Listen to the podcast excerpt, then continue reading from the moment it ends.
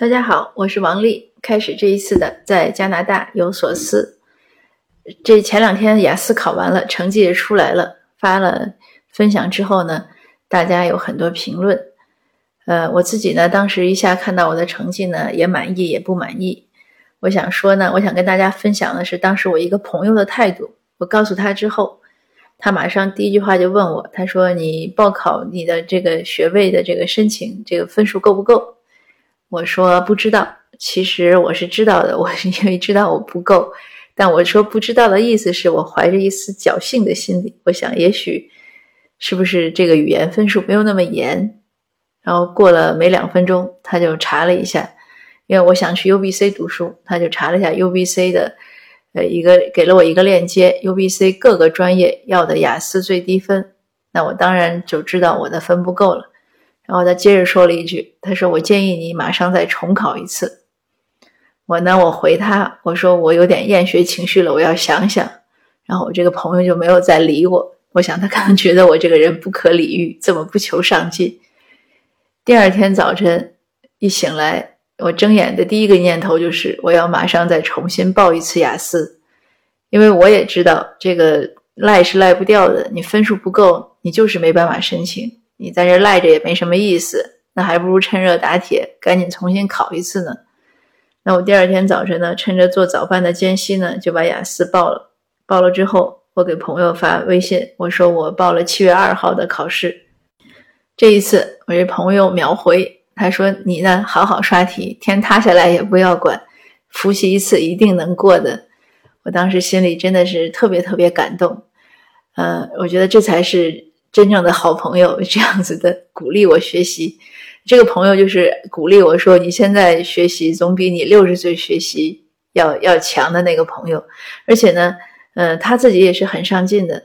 我还有另外一一位朋友也是这样，嗯，这位朋友比我小几岁，另外一位朋友呢比我还大几岁。也是前一段时间，我突然发现了一个就是类似于我们国内慕课那样子的一个一个英文的网站，它上面有很多大学的课程。绝大多数都是免费的，都是录好的。如果你不要他的 certificate，就是你不要他的证书呢，就是免费学。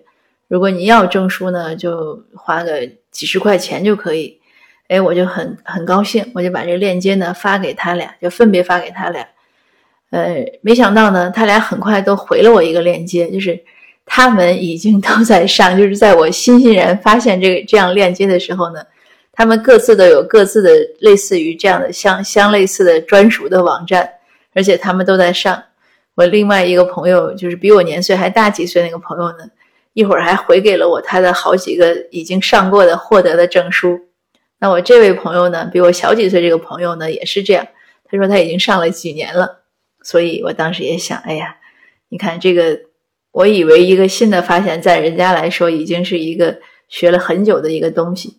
所以学习这个事情真的是没有止境，但呢，但是同时也还是这样，就是你要和什么样的人交朋友，那和这样的人做朋友呢，他会触动你，因为他们也那么勤奋。那我们在一起聊天啊，交流的都是思想呀、观点呀，啊或者学什么东西呀，那这样呢，就肯定是个触动。那我就跟这个朋友讲，我说我如果英语考过了，我们俩就一起申请个学位。他说没问题，因为他也要去读书。所以可见，这个读书这个事儿呀，呃，还是在自己的这种你内心的动力，它不在乎年龄，在于你的动力，你想不想读？那我为什么要读呢？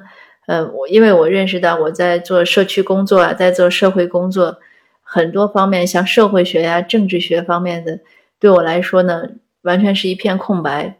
这就是民科和专科，就是有些时候呢，我们要是学一些专业知识，不能靠民科。你不能靠完全靠自己的经验积累呀、观察呀、感悟呀，这是不够的。当然，我们也看一些书，但是你看书来的东西呢，它的知识点呢相对是零碎的，它没有系统性。那只有就是两个都结合，又有系统性，又观察，又思考，又看很多书，博览众家，那才能有一个好的一些一些想法。也才能更好的指导我自己的社区工作，包括我的相关的写作。所以这是为什么我要读书，也是先前呢有听友问我，你想读哪个大学呀？想学什么呀？为什么要读呀？那我就做一个统一的回复。这就是为什么我要读书。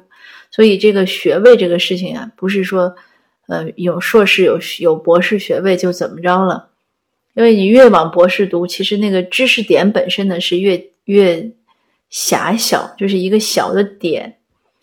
你可以说它越精深吧，但是它只是知道那一些点。就对于你自己的博士研究来说，但是当然它同时能提高的呢是思维的，呃，就是思思考的能力。这个确实是这样。而且写过论文呢，你知道一些做研究的方法。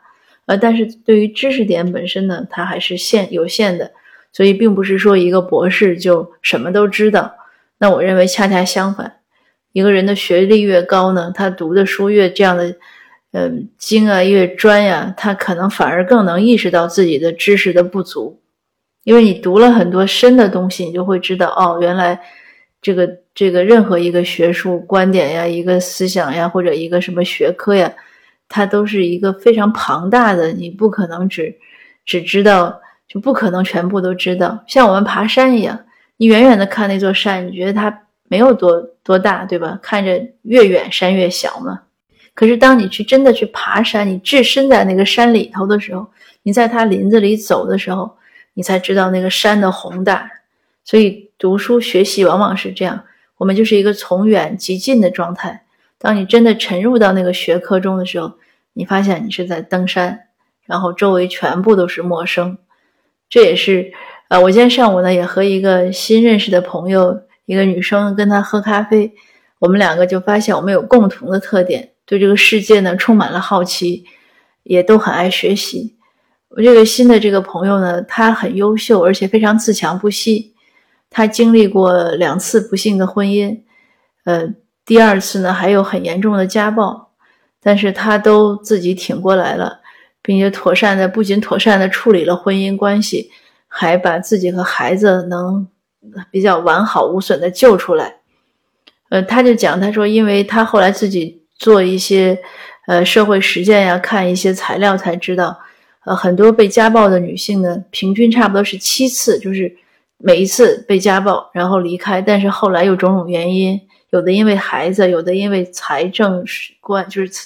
呃，经济原因有的还是因为感情啊什么又回去，一般就是平均值呢是七次，当然百分之九十的女性呢最后还是能走出来。对她呢，她很幸运，她第一次她就走出来了，所以她很不容易。她她走出来以后呢，其实她也四十多了，但是她还是在又去重新去读一个学位，去读一个学科，现在还在继续读。所以我就觉得，哎，她很了不起，而且她还也因为有自己有这样的经验呢、经历呢，她去帮助更多的女性。那我觉得他的这个故事也很励志。那我就想呢，其实每个人呢都会有一些难点，呃，会有一个坎儿吧。我们说一个劫难，或者也许有的人呢有很多，嗯，但不管什么点呢，你只要你也只能是自己往出走。呃，像考雅思这样的事情也是一样的。我考不过呢就不行。昨天上午我去拜访一位教授，他已经退休了，他在这边做教授做了几十，就是做老师做了几十年，后来是升为教授。呃，他也看到我发朋友圈了，他就很直言不讳的说：“他说你来这么久了，你听力不不应该只有五点五分，那个太低了。”哦，我说我听力应该比那个好，呃，但是呢，我因为是第一次计算机机考。我不知道怎么操作，因为老师很严格。他说：“你为什么会不知道怎么操作？你应该在提前试一下呀。你为什么没有做好准备？”那我确实无言以对。我确实应该试一下。而且我这次报名的时候呢，我看到那个雅思的官网上其实有这个机考的一个模拟，但是不知道为什么上次我就没找到。那还是不用心呗，或者时间没有够。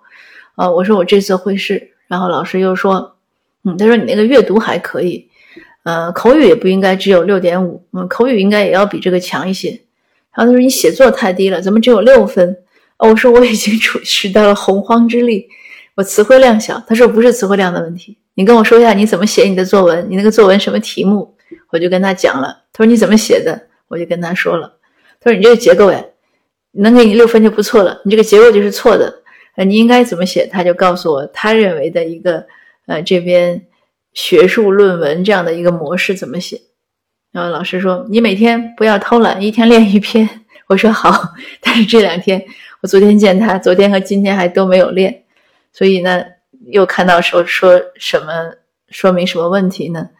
我们往往觉得自己很努力了，可是可能客观上呢还是不够努力，或者我们会认为自己误以为自己有些什么成绩，或者误以为自己很了不起，其实呢都还不够，所以只能是更加的努力，呃，做尽量做好，而且一定要有一个意识，就是许许多多的事情只能是靠自己，你不管愿意做还是不愿意做。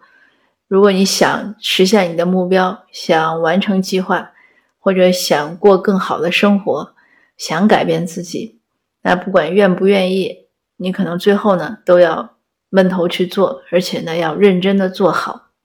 这就是围绕着我的这两天雅思考试出来成绩之后的一些小故事和对我的新的启发和激励。呃，那我也很愿意分享给大家。呃，今天我的麦克风表现还不错，一直都很正常。那希望今天的音响效果还好。呃，那就今天的分享呢，就到这儿。谢谢您的收听，我们还是继续一起努力。我们下次见。